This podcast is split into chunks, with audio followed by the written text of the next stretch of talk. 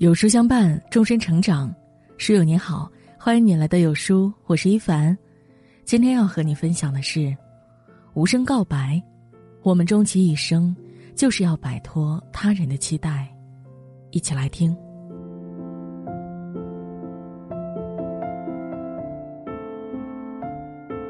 木心说：“一个人来到世界上来做什么？爱最可爱的、最好听的、最好看的。”最好吃的。生命本无名，需要我们去赋予它全新的意义。怎样才能变成自己理想中的样子？畅销多年的小说《无声告白》给了我们最好的答案。这本书的作者吴启诗，用他深刻的洞察力、精准而又温柔细腻的文笔，给我们讲述了一个扣人心弦的故事。今天，我们一起阅读这本书。寻找打开生命之门的密码，看看什么样的人生才值得过。活在别人的期待里，痛苦的是自己。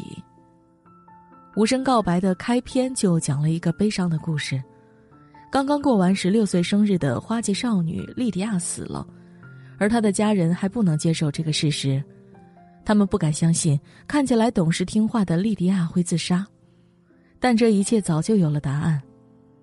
莉迪亚是家中三个孩子里最受宠的女儿，母亲玛丽琳曾经有一个当外科医生的梦想，当她意识到自己无法实现时，便希望女儿能替她完成。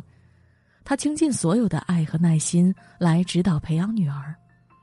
每次圣诞节，莉迪亚都希望收到除了书籍以外的礼物，但母亲从来没有满足过。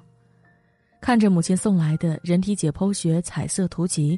著名的科学女性等各类学习书籍，拿着这种又厚又大又难理解的书，莉迪亚翻阅两页都恶心的想要扔掉它们，但是她不能，她理解这些书都是母亲的期待。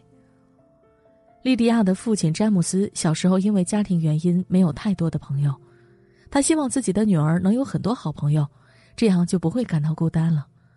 他送莉迪亚人际交往的书。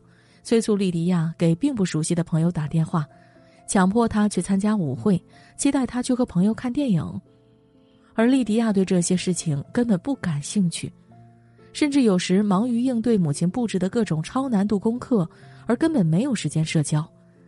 不得已的情况下，他只能撒谎欺骗父亲，时常对着没有拨通的电话跟朋友聊天。莉迪亚的十六年人生，每天都在为了这些期待而忙碌。最后，他学会了伪装，学会了假笑，学会了表演生活，丢失了本色。在人生的这个剧本里，他一直扮演别人生命中的配角，配合别人演出，从没有成为自己的主角。莉迪亚的遭遇也是生活中很多人都经历过的事情。年轻时活在父母的期待里，结婚后活在伴侣的期待里，工作后活在领导的期待里。以至于到最后，我们都忘了自己想要什么。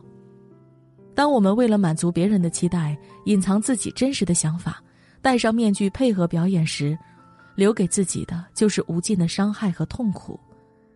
尼采曾经说过：“不能听命于自己者，就要受命于他人。”一生都活在别人的期待里的人，终将迷失了自己。人生没有标准答案，需要自己探索。人生究竟是什么样子的？什么样的人生是好的？什么样的人生是悲哀的？千人千面，万人万佛，每个人的人生都不一样。无声告白中的玛丽琳，三岁时父亲就离开了家，母亲不得不外出工作，在学校当家政老师，独自抚养女儿。在玛丽琳母亲的一生中，她的理想就是照顾好家庭和孩子，制作出美味的食物让家人喜欢。把自己装扮的精致优雅，他认为这样的人生便是最好的，并希望女儿玛丽琳能找一个优秀的哈佛男生结婚，组建幸福的家庭。但玛丽琳对这些并不感兴趣，她想要摆脱母亲的束缚，去当一名外科医生。她想要有一份独立的工作，拿着听诊器给人看病，受到身边人的尊重。当玛丽琳遇到詹姆斯后，她的人生发生了转弯。一次意外怀孕，让她不得不暂时终止学业，走进家庭。人生的遗憾一直深埋心中，无法排解。女儿莉迪亚发现了他的不快乐，知道了他的梦想。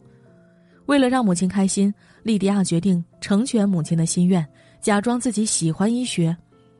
玛丽琳发现后很是欣喜，心中的那团熄灭的火又燃了起来。她暗自承诺道：“我绝不会像自己的母亲那样，把女儿限制于丈夫和家庭的禁锢之内，过一辈子平淡麻木的生活。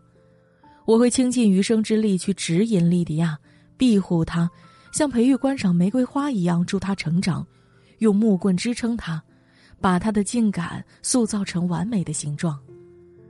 他确实没有逼女儿打理家务，建议女儿寻找不合适的工作，一直在鼓励女儿做出超越他的成就。但他唯独没有想到的是，他认为的完美人生不是莉迪亚想要的人生。正如当初他的母亲想要他学家政，而他想学医一样。苏格拉底说：“未经思考的生活不值得一过。”生活是丰富多彩的，不要变成谁的傀儡，更不需要别人定义，只需要自己亲身去思考，去一步一步丈量。任何强加给你的理想都不是你的，只有你自己觉悟到的生活才是你的。在人生的考场上，没有标准答案，不需要复制别人的答案。敢于拒绝，摆脱期待。合上这本书，回顾莉迪亚的悲剧一生，他对父母说的最多的一句话就只有两个字：“是的。”他太聪明了，不用父母说，他也知道父母一直渴望什么。你喜欢读这本书吗？是的。你和他们相处很愉快吗？是的。为了让别人开心，他习惯了顺从，一直点头，从不摇头。不懂得拒绝的他，最后也走入了人生的死胡同。直到后来。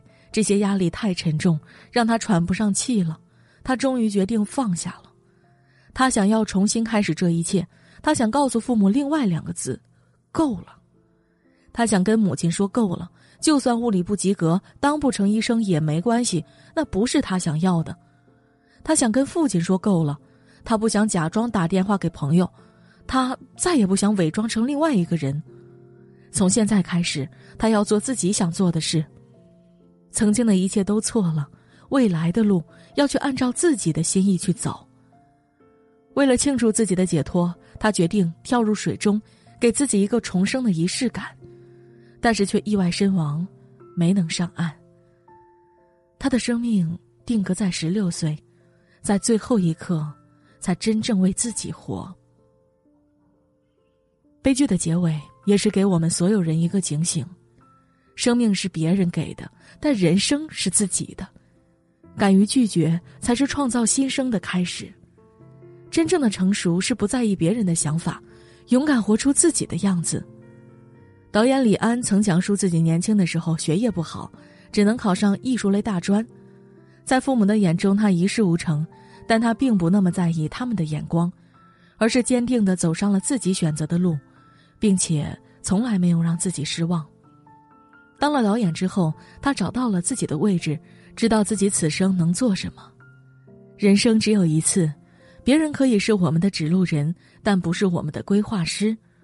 当你不再为别人而活，早点从别人的期待中觉醒，便能早点迈入自己的人生。在这本书的封面上写着这样一句话：“我们终此一生，就是要摆脱他人的期待，找到真正的自己。”生活的百种滋味都要一一品尝，方知什么是甜；人生的八十一难都要依次经历，才知什么是福。最好的人生不是别人给予的，而是需要你探索的。不妨以善良做底色，在时间的白纸上尽情绘制自己的生命蓝图，并为之涂上绚丽的颜色。点亮再看。愿我们都能遵从本心，有一个无悔而精彩的人生。